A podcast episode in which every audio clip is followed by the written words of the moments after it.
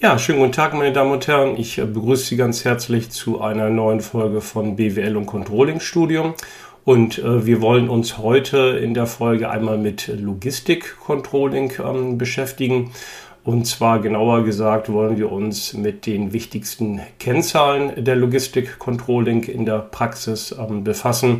Das richtet sich insbesondere an Unternehmen, die ihre Logistik ganz oder zumindest teilweise im eigenen Unternehmen managen und äh, steuern, aber auch in Dienstleister, die in der Logistik oder in Teilen der Logistik des Prozesses tätig sind.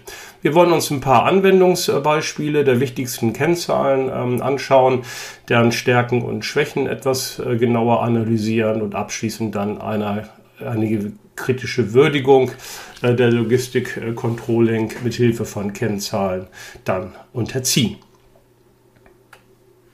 Ja, kommen wir zunächst zur Funktion von Logistikkennzahlen. Ähm, verkürzt gesagt, ähm, dienen sie der Planung, Kontrolle, Steuerung, Analyse logistischer Kosten und äh, Leistungen. Und das Ziel der Logistikkennzahlen ist, die Material- und Warenflüsse im Unternehmen transparent äh, zu machen. Und sofern man dann den gesamten Prozess der Logistik im eigenen Unternehmen dann äh, hat, das heißt von der Beschaffung über Produktion bis zur Distribution, versucht man dann auch hier eine optimale Logistik aus gesamtbetrieblicher Sicht mithilfe dieser Kennzahlen zu ermöglichen.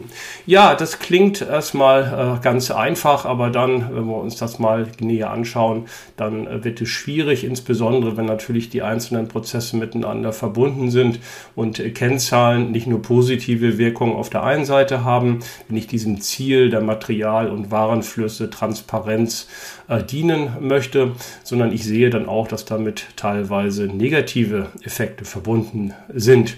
Und dieses Erfordernis einer integrierten Betrachtung wollen wir uns mal ganz kurz an so einem einfachen Beispiel anschauen. Wenn wir nämlich einfach sagen, wir versuchen die Lieferhäufigkeiten beispielsweise für Geschäftskunden zu erhöhen.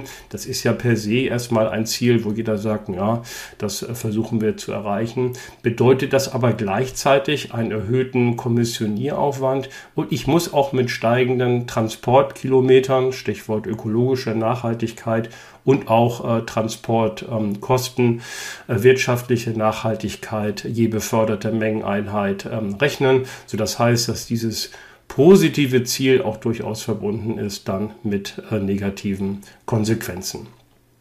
Ja, es gibt eigentlich keinen Bereich, äh, in dem so viele Kennzahlen äh, existieren wie in der ähm, Logistik. Und wenn man mal versucht, die so ein bisschen zu systematisieren, um einigermaßen näher in die Materie hereinzukommen, so kann man das auf zwei Arten machen.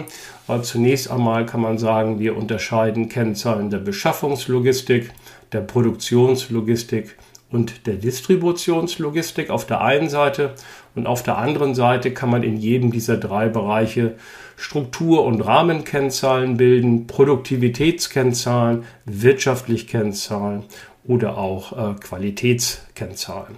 Dann äh, sehen wir auch, dass es Kennzahlen gibt, die in jeder dieser Bereiche dann existieren. Wenn wir in den Bereich der Qualitätskennzahlen reingehen, so haben wir hier die Kennzahl der Lieferbereitschaft. Die ist wichtig für die Beschaffungslogistik, aber auch für die Produktionslogistik ähm, und äh, dann aber auch für die Distributionslogistik.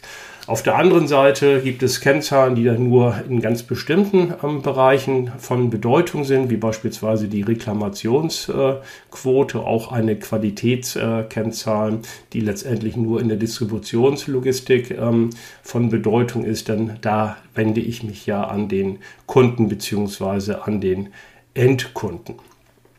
Ja, im Folgenden äh, wollen wir eine kleine Auswahl äh, treffen und äh, wir konzentrieren uns auf Kennzahlen der Distributionslogistik und haben hier ein paar Kennzahlen rausgesucht aus den Bereichen der Qualität, der Wirtschaftlichkeit und der Produktivität. Ja, wir wollen im Folgenden auf unseren Beispielsfall der Morgengenuss ähm, GmbH äh, zurückgreifen.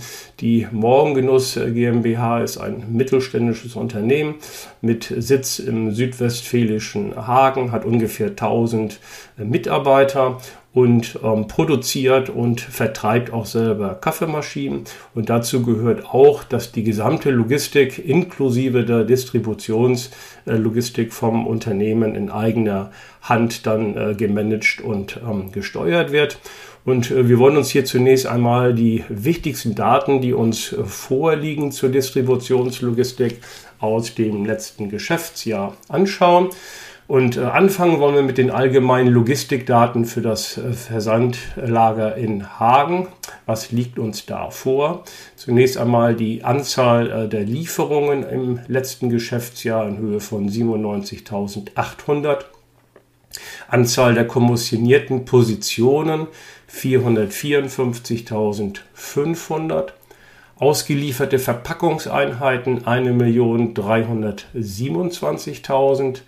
Anzahl der Warenannahmen 56.250, Anzahl der eingelagerten Positionen 220.625, Anzahl externer Reklamationen, also von Kunden 1470, Anzahl der in der Warenannahme beanstandeten Lieferungen der Produktion, also interne Beanstandungen 4500, der durchschnittliche Lagerbestand beträgt 189.375 und von den gesamten Mitarbeitern der Morgengenuss GmbH, nämlich ca. 1000, sind 68 in der Logistik tätig, davon angestellt 20, Arbeiterinnen und Arbeiter sind 48.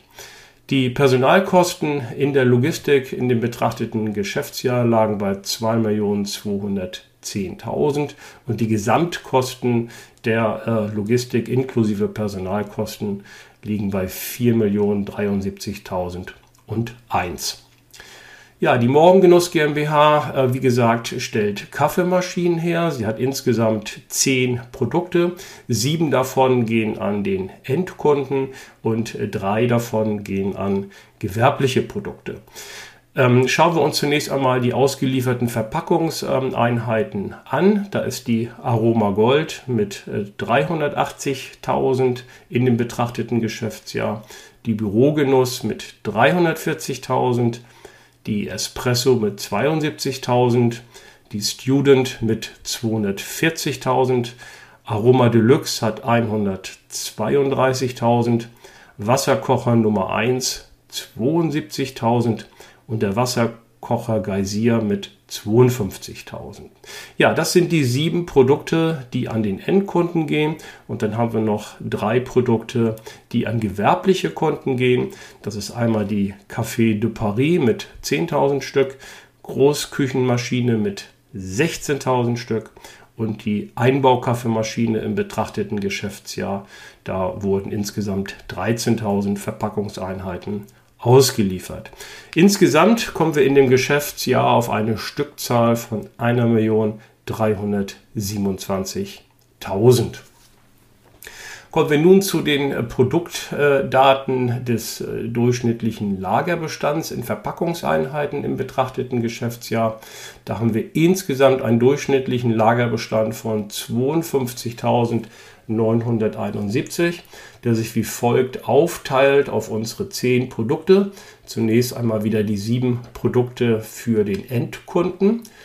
Aroma Gold 12.227, Bürogenuss 17.120, Espresso 2.896, Student 7.722, Aroma Deluxe 5.938, Wasserkocher Nummer 1 4.036 und der Wasserkocher Geysir 1.700. 62. Und jetzt gucken wir uns die Lagerbestände an der drei Produkte, die an gewerbliche Endabnehmer gehen. Zunächst einmal Café de Paris mit 438, die Großküchenmaschine mit 515 und die Einbaukaffeemaschine mit 317. Ja, als letztes liegen uns noch die Daten der Lieferzeiten vor in dem betrachteten Geschäftsjahr, also die Anzahl der Lieferungen, die nach x Stunden zusätzlich erfüllt waren. Und da haben wir also folgende Einteilung hier vorgenommen bei der Morgengenuss GmbH. Zunächst einmal schauen wir uns die Lieferungen an, die nach oder innerhalb von zwölf Stunden erfüllt waren. Das waren 69.438.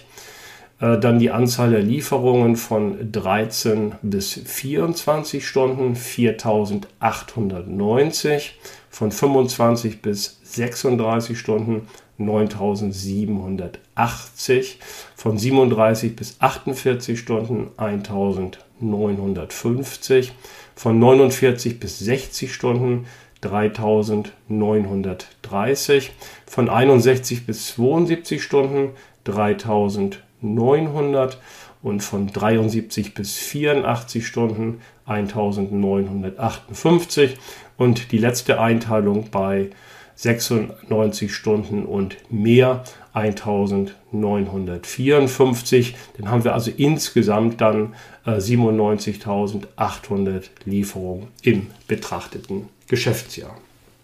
Ja, das zunächst zu den Ausgangsdaten der Distributionslogistik der Morgengenuss GmbH.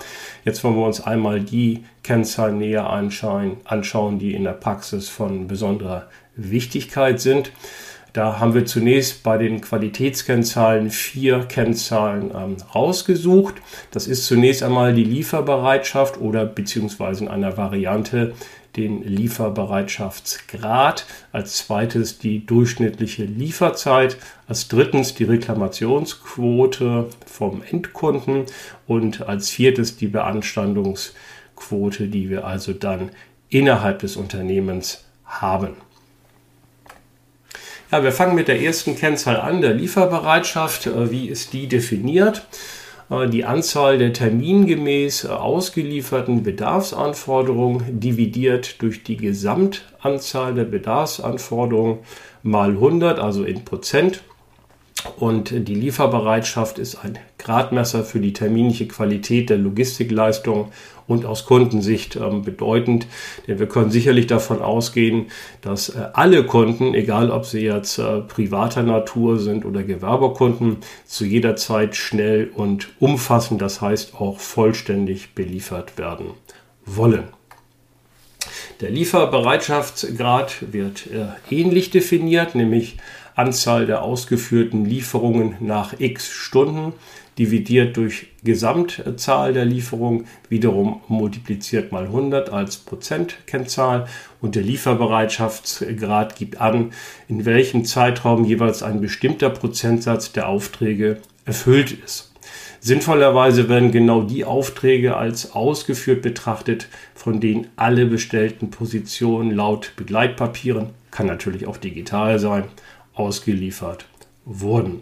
Ja, hier schauen wir uns mal das Beispiel der Morgengenuss GmbH an, denn die äh, Lieferzeiten, die liegen uns ja ähm, vor und jetzt kann man entsprechend den Lieferbereitschaftsgrad, die Kategorie ähm, ausrechnen. Und wenn wir als Beispiel uns die erste Kategorie anschauen, das war nämlich die Lieferzeit innerhalb von zwölf Stunden, die berechnet sich äh, wie folgt. Ich schaue mir die Anzahl der Lieferungen an, die nach zwölf Stunden erfüllt waren. Das waren 69.438 und die dividiere ich dann durch die Anzahl der Lieferungen insgesamt. Das waren 97.800 multipliziere diesen Wert mit 100 und dann komme ich auf einen Grad von 71 Prozent. Ja, und wenn wir uns jetzt die weiteren Kategorisierungen anschauen, kommt zunächst einmal die Lieferung äh, innerhalb von 13 bis 24 Stunden. Da komme ich auf einen Wert von 5 Prozent. Und wenn ich den dann zu den 71 Prozent addiere, dann komme ich auf einen Wert von 76 Prozent. Das bedeutet, ähm, die Lieferungen wurden innerhalb von 24 Stunden mit 46 Prozent ausgeführt. Ja, und wenn ich dann mir die weiteren Werte ausrechne, dann äh, komme ich ähm, auf folgende Lieferbereitschaftsgrade. Nach, innerhalb von 36 Stunden sind es 86 Prozent, innerhalb von 48 Stunden 88 Prozent, innerhalb von 60 Stunden 92 Prozent, innerhalb von 72 Stunden 96 Prozent und innerhalb von 84 Stunden 98 Prozent. Und bei 96 Stunden und ähm, mehr sind es dann 2 Prozent, sodass ich dann also insgesamt auf den Wert von 100 Prozent komme. Ja, jetzt stellt sich die Frage, sind das gute oder nicht so gute ähm, Werte? Das lässt sich äh, so pauschal gar nicht sagen, sondern da müssen wir natürlich einen Zeit- äh, oder Betriebsvergleich vornehmen. Das heißt, ich schaue mir das über mehrere Jahre, gegebenenfalls auch Quartale oder bei sehr großen Unternehmen sogar monatlich ähm, an, wie mein Lieferbereitschaftsgrad äh, dann sich ähm, entwickelt. Und idealerweise sollte natürlich das Ziel sein, möglichst schnell die Kunden zu beliefern. Und ob das innerhalb von 12 oder 24 Stunden dann ist, das äh, muss das Unternehmen dann selber entscheiden. Die nächste Möglichkeit, dass ich einen Betriebsvergleich mache, sofern ich dann mehrere Betriebe oder Betriebsstätten habe, die also ähnliche Produkte wie bei uns in dem Fall die äh, Kaffeemaschinen äh, dann ähm, herstellen und ähm, ausliefern. Da kann ich natürlich gucken, wie entwickeln sich hier diese Lieferbereitschaftsgrade ähm, zwischen den einzelnen Betrieben. Ja, was noch möglich ist und was man sicherlich auch hier machen sollte, ist, äh, dass man sich die Daten produktspezifisch anguckt. Das heißt, ich mache beispielsweise eine Unterteilung nach Produktgrad, dass ich mir auf der einen Seite die Lieferung an die privaten äh, Kunden anschaue, den Consumer-Bereich, unsere sieben Produkte und auf der anderen Seite eben halt die gewerblichen Kunden gegenüberstelle. Ähm, die drei äh, Produkte, die wir dort haben. Äh, ich kann auch eine Differenzierung vornehmen ähm, zwischen besonders ähm, preiswerten Produkten und weniger preiswerten äh, Produkten, wobei wir die hier natürlich unterstellen können, dass diese preiswerten Produkte insbesondere die Produkte sind, die an die Gewerbekunden gehen. Ja, wir kommen jetzt zur nächsten Kennzahl. Das ist die durchschnittliche Lieferzeit. Wie ist die definiert? Gesamte Lieferzeit für bestimmte Auslieferungsaufträge durch die Anzahl der Lieferungen. Und diese Kennzahl vom Auftragseingang bis zur Ankunft beim Kunden setzt sich zusammen aus der Auftragsabwicklung inklusive Transport, der Bereitstellungszeit im Versandlager sowie gegebenenfalls der Fertigungszeit, falls die Produkte nicht im Lager vorrätig sind. Ja, wie ermittelt man jetzt die Kennzahl bei der Morgengenuss GmbH? Zunächst mal haben wir hier im Zähler Stunden stehen und äh, im Nenner die Gesamtzahl der Lieferungen in dem betrachteten Geschäftsjahr. Das waren 97.800. Und wie errechnen sich jetzt die Stundenzahl im Zähler. Da gehe ich jetzt meine einzelnen Kategorisierungen durch.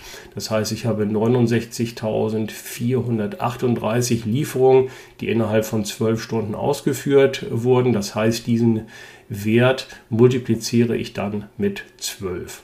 Dazu addiere ich die 4890 Lieferungen, die von 13 bis 24 Stunden ausgeliefert wurden. Und dann multipliziere ich diesen Wert dann mit 24 und entsprechend ähm, verfahre ich dann mit den weiteren Kategorisierungen, ähm, die ich dann ebenfalls hier dazu addiere, wie folgt 9700 80 Lieferungen mal 36 Stunden, dann 1950 Lieferungen mal 48 Stunden, 3930 Lieferungen mal 60 Stunden, 3900 Lieferungen mal 72 Stunden, 1958 Lieferungen mal 84 Stunden. Und dann der letzte Wert, den ich mal ganz vereinfachend nehme mit 1954 mal 96 Stunden wohl wissend, dass hier ein paar Lieferungen dabei waren, die auch länger gebraucht haben. Ja, wenn ich das dann aufaddiere im Zähler und durch meine Gesamtzahl der Lieferungen 97.800 dividiere, dann komme ich auf einen Wert von 23,16, also Stunden pro Lieferung. Das bedeutet, dass ich also als Morgengenuss GmbH es schaffe, meine Kunden innerhalb von 24 Stunden, also im Schnitt, dann äh, zu beliefern, dass man sicherlich als einen guten Wert ähm, einschätzen kann. Aber auch da macht es vielleicht wieder Sinn, wenn ich hier eine produktspezifische ähm, Gesamtschau mir dann im Weiteren anschaue. Ich komme zur nächsten äh, Kennzahl, das ist die Reklamationsquote, die sich äh, wie folgt definiert. Anzahl der Reklamationen durch die Gesamtzahl der Lieferungen mal 100, also wiederum eine Prozentzahl. Und die Kennzahl spiegelt das Ausmaß an Qualitäts- und Mengentreue der Distribution an den Endkunden wieder. Die häufigste Ursache für Reklamationen sind Differenzen zwischen Bestell- und Liefermenge. Weiterhin werden oft verschmutzte Verpackungen oder fehlende Elemente bei einzelnen Artikeln als Grund für Reklamation beim Endkunden, sei es nun der private Endkunde oder der gewerbliche Endkunde, angegeben. Ja, und hier schauen wir uns auch die Berechnung bei der Morgengenuss ähm, GmbH an. Die Reklamationsquote errechnet sich dann wie folgt. Wir haben 1470 Beanstandungen von unseren Kunden gehabt. Und wenn ich das durch die Gesamtzahl der Lieferungen dividiere, 97.800, diesen Wert mal 100 nehme, dann komme ich auf eine Quote von 1,5 Prozent. Das heißt Reklamationen je Auslieferung. Ja, auch diese Quote kann man sich natürlich im Zeit- und Betriebsvergleich dann äh, anschauen, auch wiederum äh, produktspezifisch. Zunächst einmal hier auf einer überaggregierten äh, Ebene kann man sicherlich sagen, dass diese Quote ziemlich niedrig liegt und von daher auch positiv zu beurteilen ist. Und wie erreiche ich eine niedrige Reklamationsquote. Zunächst einmal sollte man sich bemühen, den Grad der Digitalisierung, Automatisierung in der Logistik äh, zu erhöhen. Denn gerade im Bereich der Kommissionierung, sofern ich das dann per Hand ähm, mache, schleichen sich doch immer eine ganze Menge von Fehlern an, die man eben halt durch Digitalisierung, Automatisierung ähm, beheben kann, sofern ich dann eben halt auch entsprechend hier in diesem Bereich dann investiere oder investieren kann. Der zweite Punkt, der ähm, dazu beitragen kann, die Reklamationsquote ähm, zu senken, ist eine genaue Eingangskontrolle bei der Übergabe der Waren von der Produktion in das ähm, Versandlager. Und da schlagen wir die Brücke zur nächsten Kennzahl, die sich nämlich gerade mit dieser Eingangskontrolle befasst. Das ist nämlich die Beanstandungsquote, die sich wie folgt ermittelt. Anzahl der beanstandeten Lieferungen aus der Produktion dividiert durch die Anzahl der Warenannahmen aus der Produktion mal 100, also wieder als Prozentzahl dann definiert. Und die Beanstandungsquote verdeutlicht, wie stark die Eingangskontrollen von der Übergabe der Waren von der Produktion in das Versandlager sind. Schauen wir uns jetzt hier wieder die Kennzahl bei der Morgengenuss äh, an mit den vorliegenden Daten. Wir hatten 4500 ähm, Beanstandungen dann von der Produktion in das äh, Warenlager und das dividiere ich dann durch die 65.250. Das war also die Anzahl der gesamten Warenannahmen. Das mal 100, dann komme ich auf einen Wert von 8%, den ich mir wiederum im Zeit- und Betriebsvergleich als auch produktspezifisch dann betrachten kann. Hier auf aggregierter Ebene muss man sicherlich feststellen, zunächst mal, dass 8% relativ hoch äh, erscheint. Aber diese Quote ist nicht äh, per se schlecht, weil man sie dann nämlich in Verbindung setzt mit der relativ niedrigen Reklamationsquote von 1,5 Prozent. Dann signalisiert das auf jeden Fall die Güte der Eingangskontrollen bei der Morgengenuss GmbH. Anders würde es sicherlich aussehen, wenn dieser Wert relativ hoch wäre, wie beispielsweise 8 Prozent aber wir hätten auch eine Reklamationsquote von 5, 6 Prozent, die vielleicht ähnlich hoch ist, dann äh, zeugt das eben halt davon, dass ich zwar eine Vielzahl von Eingangskontrollen habe, diese aber sicherlich nicht so wirksam sind. Ja, kommen wir zum zweiten Bereich der Wirtschaftlichkeitskennzahlen in der Distributionslogistik. Hier wollen wir uns mit drei Kennzahlen beschäftigen. Äh, zunächst einmal mit den durchschnittlichen Logistikkosten je Bezugsgröße. Und bei der Bezugsgröße kann man variieren nach kommissionierten Positionen, nach der Lieferungsanzahl oder aber auch nach der Liefereinheit, wie beispielsweise Verpackungseinheit. Dann die zweite Kennzahl, die wir hier betrachten wollen, ist die Umschlagshäufigkeit des Fertigwarenlagers und die dritte Kennzahl die Umschlagshäufigkeit je Produkt. Ja, fangen wir mit den durchschnittlichen Logistikkosten je Bezugsgröße ähm, ein, die, wo wir also dann unterschiedliche Arten haben, die wir dann im Nenner einsetzen können. In der Grundvariante oder wie man sie auch am häufigsten in der Praxis findet, äh, definiert sich diese Kennzahl wie folgt. Die Kosten der Kostenstelle Versand, Versandlager äh, dividiert durch die Anzahl der kommissionierten Position. Und im Sinne einer schnellen Überschlagsrechnung zur Beurteilung der Kosten im Bereich der Distributionslogistik äh, dient diese Kennzahl. Und neben der Anzahl der kommissionierten Positionen, wie gesagt, kann man als Bezugsgröße zur Ermittlung durchschnittlicher Logistikkosten auch die Lieferungsanzahl oder unterschiedliche Liefereinheiten wie Kartons, Paletten oder Verpackungseinheiten heranziehen und entsprechende Kennzahlen bilden.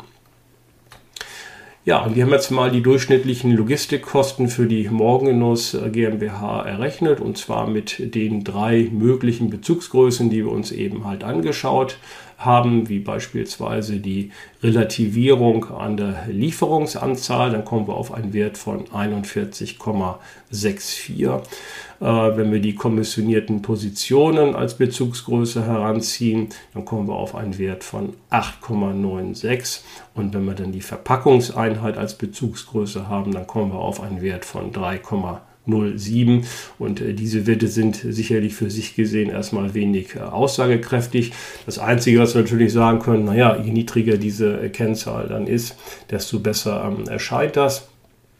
Diese Kennzahlen machen aber wirklich nur Sinn im Zeit- und äh, Betriebsvergleich und ähm, wenn man sie produktspezifisch oder zumindest nach Produktarten dann eben halt ähm, errechnet. Und beachten sollte man bei der Morgengenuss GmbH, dass die Logistikkosten je Verpackungseinheit und kommissionierter Position nicht spezifisch hinsichtlich der unterschiedlichen ähm, Produkte äh, sind. Und das sollte man hier auf jeden Fall machen. Wir kommen zur nächsten Kennzahl, das ist die Umschlagshäufigkeit des Fertigwarenlagers. Diese Kennzahl ist wie folgt definiert abgesetzte Stückzahlen durch den durchschnittlichen Bestand an Fertigwaren. Die Kennzahl Umschlagshäufigkeit des Fertigwarenlagers gibt an, wie oft sich das Fertigwarenlager in einer Periode umschlägt. In der Regel ist es eine Jahresbetrachtung.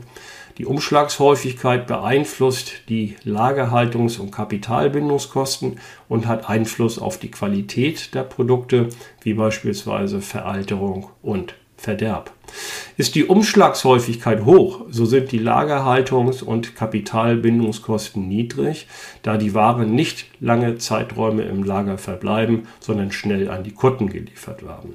Also nochmal verkürzt gesagt, eine hohe Umschlagshäufigkeit wird erstmal als positiv gesehen, ist aber auch mit ein paar negativen Konsequenzen verbunden, wie wir gleich sehen werden.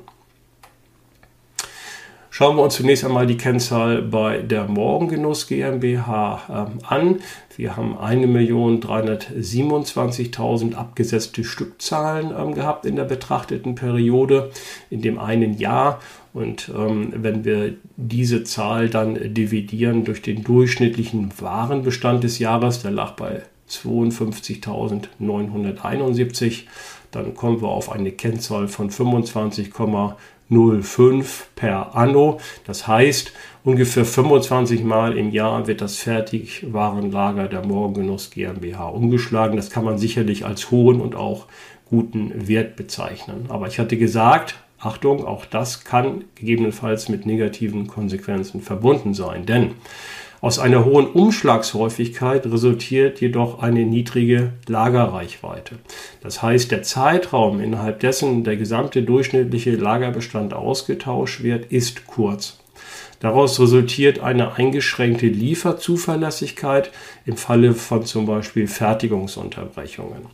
Die Reichweite des Versandlagers beträgt somit bei 52 Wochen pro Jahr im Durchschnitt 2,08 Wochen.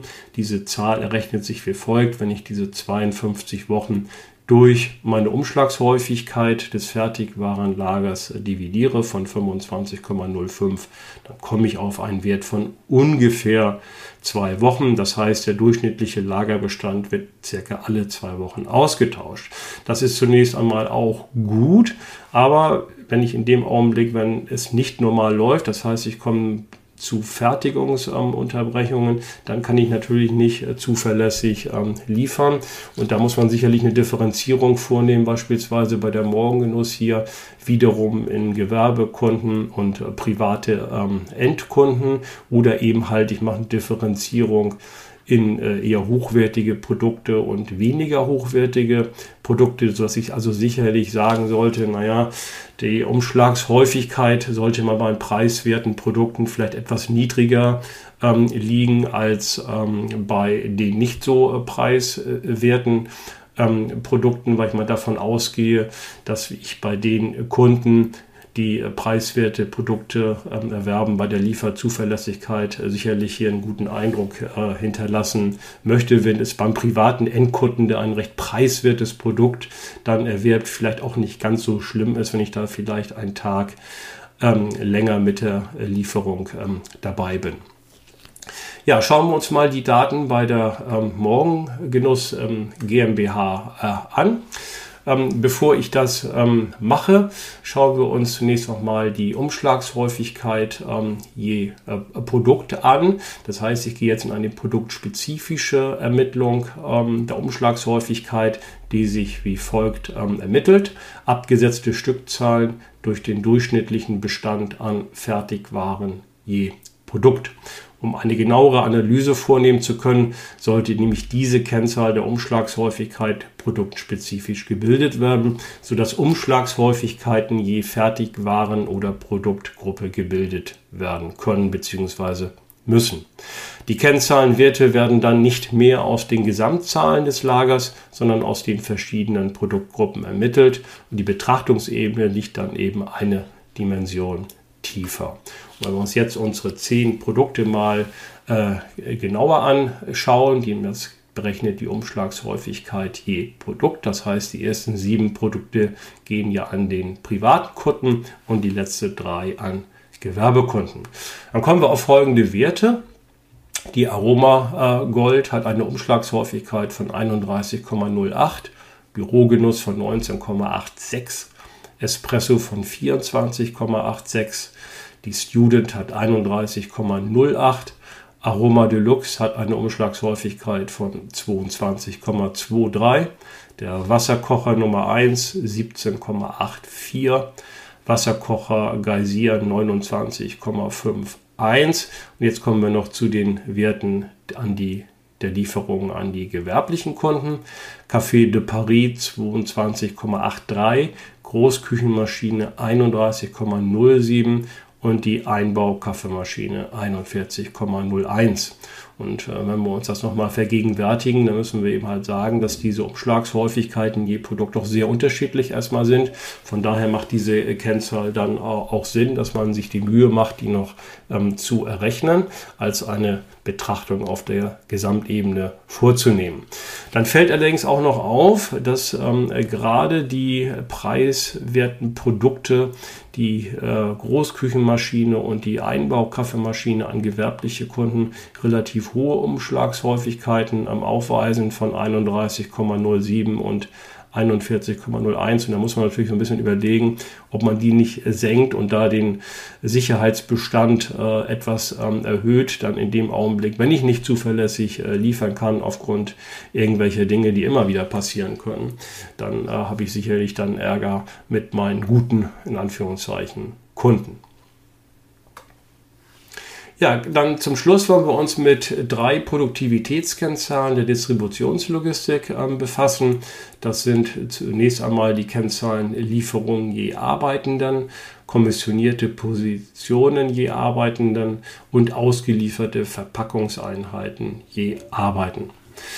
Zu analysieren sind hierbei die Leistungen von Arbeiterinnen und Arbeitern sowie Aushilfskräften, welche in erster Linie für die physischen Tätigkeiten zuständig sind. Zu vermuten ist, dass insbesondere eine geringe Motivation sich in höheren Fehlerquoten oder in einem verminderten Leistungsniveau ähm, niederschlägt. Bei der Analyse muss man natürlich zwei Dinge äh, dann beachten. Äh, zunächst einmal, ob es überhaupt Sinn macht, hier eine Berechnung auf einer Individualebene vorzunehmen. Gegebenenfalls macht auch Sinn, hier äh, diese Kennzahl pro Gruppe oder pro Abteilung äh, zu berechnen, insbesondere wenn die einzelnen Arbeiterinnen und äh, Arbeiter eben halt nicht allein verantwortlich äh, für ihre Tätigkeit äh, sind, sondern gegebenenfalls nur im Zusammenspiel eben halt mit anderen Arbeitskräften im Grunde genommen diese Tätigkeit zu verrichten ist. Äh, der zweite Punkt ergibt sich natürlich aus arbeitsrechtlichen äh, Restriktionen, ähm, die eventuell hier zu ähm, beachten sind. Ja, schauen wir uns mal die Kennzahlenwerte an. Die Leistung eines Arbeitenden bei der Morgengenuss GmbH je Lieferungsanzahl liegt bei 2038, bei kommissionierten Positionen 9469 und bei der Verpackungseinheit als Bezugsgröße sind das 27.646. Auch diese Kennzahlen machen natürlich nur Sinn im Zeit- und Betriebsvergleich und gegebenenfalls auch runtergerechnet auf einzelne ähm, Produkte. Ja, auf die Restriktionen, insbesondere die arbeitsrechtlichen, bin ich eben schon äh, eingegangen. Und wenn ich hier eben halt monetäre Anreize den meinen Arbeiterinnen und Arbeitern äh, bieten möchte, dann muss ich natürlich schauen, ob das auch arbeitsrechtlich dann ähm, erlaubt ist, ähm, beziehungsweise ob es dann überhaupt hier Sinn macht, das auf der Individualebene oder eben halt auf einer aggregierten Ebene wie Gruppe oder Abteilung eben halt vorzunehmen. Ja, das zunächst einmal zu einem groben Überblick über die wichtigsten äh, Kennzahlen aus der Distributionslogistik. Ähm, wenn man das jetzt überträgt, auch auf die Bereiche von Beschaffungs- und Produktionslogistik, so kann man hier ein Fazit der Kennzahlen des Logistik-Controllings ziehen. Zunächst einmal positiv ist die quantitative Darstellung vielschichtiger und komplexer Sachverhalte des Logistikbereichs in konzentrierter Form. Das ist allerdings auch mit ein paar Nachteilen ähm, verbunden. Zunächst einmal, das haben wir ja eingangs gesehen, es gibt sehr, sehr viele Kennzahlen äh, im Bereich des Logistik-Controllings. Und da habe ich natürlich immer das Problem, dass ich hier eine Kennzahlenflut dann nachher erzeuge, weil insbesondere wenn ich ein sehr digitalisiertes Controlling habe, dann lassen sich ja Kennzahlen relativ schnell und leicht dann bilden. Und da empfiehlt es sich dann immer, ähm, sich auf die wichtigsten Kennzahlen zu konzentrieren und nicht immer alles das ähm, zu ähm, erheben und auch zu managen und zu kontrollen, was ähm, möglich ist. Da ist natürlich jetzt eine Zahl zu nennen pro Unternehmen immer relativ schwierig. Das hängt natürlich immer davon ab, welche Teile und Prozesse innerhalb des Unternehmens an Logistik eben vollzogen werden. Zum einen und zum anderen natürlich ist es auch abhängig von der Größe des Unternehmens, wo man pauschal sagen kann, naja, man wird sicherlich mehr Kennzahlen betrachten, je größer das Unternehmen ist und desto mehr Logistikprozesse ich im eigenen Hause habe. Der zweite negative Punkt ist die mangelnde Konsistenz von Kennzahlen. Was bedeutet das? Dass ich natürlich in der Ursache-Wirkungsbeziehung, also in der Betrachtung von Zähler, zueinander auch die richtigen Werte äh, einsetze, beziehungsweise die richtigen Bezugsgrößen auch nehme. Und wir hatten ja gesehen, dass wir hier durchaus Spielraum haben, ob ich jetzt beispielsweise Verpackungseinheiten als Bezugsgröße nehme bei der Bildung von Kennzahlen. Kommissionierte Positionen beispielsweise sind ja auch möglich oder einfach nur die äh, Lieferanzahlen. Da bietet es sich dann durchaus an, dass man nicht alle möglichen Bezugsgrößen hier heranzieht, sondern sich auf eine dann konzentriert und die die nach Möglichkeit auch mit allen Vor- und Nachteilen dann auch als Bezugsgröße für die Bildung meiner Kennzahlen, also aller Kennzahlen im Logistikbereich dann heranzieht. Der letzte Punkt ist äh, als negative Art äh, Probleme der Kennzahlenkontrolle, das spricht die Beeinflussbarkeit. Wir haben also hier in diesem Beispiel der Morgengenuss GmbH ja gesehen, dass ich die Distributionslogistik im eigenen Haus vornehme. Da habe ich natürlich eine gute Beeinflussbarkeit auf meine Logistikprozesse, wenn ich die be beispielsweise outgesourced habe auf externe Dienstleister wie beispielsweise Spediteure und ich habe dann einen Ansteigen der Reklamationsquote von den Kunden, weil vielleicht äh, dann in dem Augenblick die Verpackungen verschmutzt oder kaputt sind, dann habe ich natürlich keinen direkten Einfluss auf meinen Spediteur, außer dass ich ihm noch sagen kann und wahrscheinlich auch in irgendwelchen Verträgen dann äh, drinne stehen äh, habe. Ich kann ihn dann allenfalls ähm, auswechseln und dann bin ich wiederum abhängig von einem weiteren äh, Spediteur und dann kann ich eben halt überlegen, ob ich dann die Distributionslogistik selber vornehme, das ist dann aber sicherlich eine Wirtschaftlichkeitsberechnungsentscheidung, ähm, die die Morgengenuss GmbH damals so vorgenommen hat, dass sie ihre Distributionslogistik im eigenen Haus vornimmt. Ja, als Fazit kann man sicherlich äh, sagen, dass äh, wenn ich die entsprechenden Schwächen, die ich hier aufgezählt habe, berücksichtige bei dem Aufbau meines Logistik-Controlling-Systems, dann macht Logistik-Controlling äh, mit Hilfe dieser Kennzahlen sicherlich Sinn im Unternehmen, ähm, insbesondere dann, wenn ich vielleicht äh, viele der Prozesse im Unternehmen selber ähm, abbilde, von der Beschaffung über die Produktion bis hin zur Distribution. Ansonsten kann ich die eine oder andere Kennzahl auch einsetzen, um beispielsweise externe, externe Dienstleister mithilfe dieser Kennzahlen zu beurteilen. Ja, abschließend noch kurzer Verweis auf äh, weiteres Übungsmaterial. Wenn Sie als Studierender an der Fernuniversität in Hagen eingeschrieben sind und bei mir Controlling studieren, dann äh, können Sie im Grunde auf alles in unseren Moodle Lernumgebungen zugreifen. Und ähm, wenn Sie nicht an der Fernuniversität studieren, dann kann ich Ihnen meine Bücher Unternehmenscontrolling im NWB Verlag und die Übungsbücher zum Controlling im Verlag BOD ähm, erschienen ähm, empfehlen. Und äh, wenn Sie generell Interesse haben an Logistik und auch an der BWL insgesamt, dann können Sie sich unsere App BWL Champion herunterladen, die sowohl im App als auch im Play Store zum Download zur Verfügung äh, steht. Und Sie können die gesamte Betriebswirtschaftslehre dann äh, digital erlernen und tragen dazu auch zur Nachhaltigkeit bei. Die Lösungen gibt es dann ohne Papier direkt ähm, in der App. Und äh, Sie können sich diese Lehrinhalte dann auch spielerisch ähm, aneignen. Das können Sie alleine machen. Sie können es aber auch gemeinsam mit Kommilitonen sogar anderer Hochschulen dann machen. Ja, wenn Sie weitere Videos von uns aus der Reihe BWL und Controlling Studium sich anschauen möchten, dann können Sie das im entsprechenden YouTube-Kanal machen. Sie finden BWL und Controlling Studium aber auch als Podcast, beispielsweise bei äh, Spotify, aber auch bei allen gängigen Podcast-Anbietern. Ja, multimedial finden Sie uns bei LinkedIn, bei Instagram und bei Facebook. Und wenn Ihnen diese Folge äh, gefallen hat, dann würden wir uns über einen Daumen hoch freuen. Und am besten ist, Sie abonnieren unseren Kanal, dann verpassen Sie auch in der Zukunft keine weitere Folge. Bis dahin sage ich vielen Dank für Ihre Aufmerksamkeit und tschüss bis zum nächsten Mal.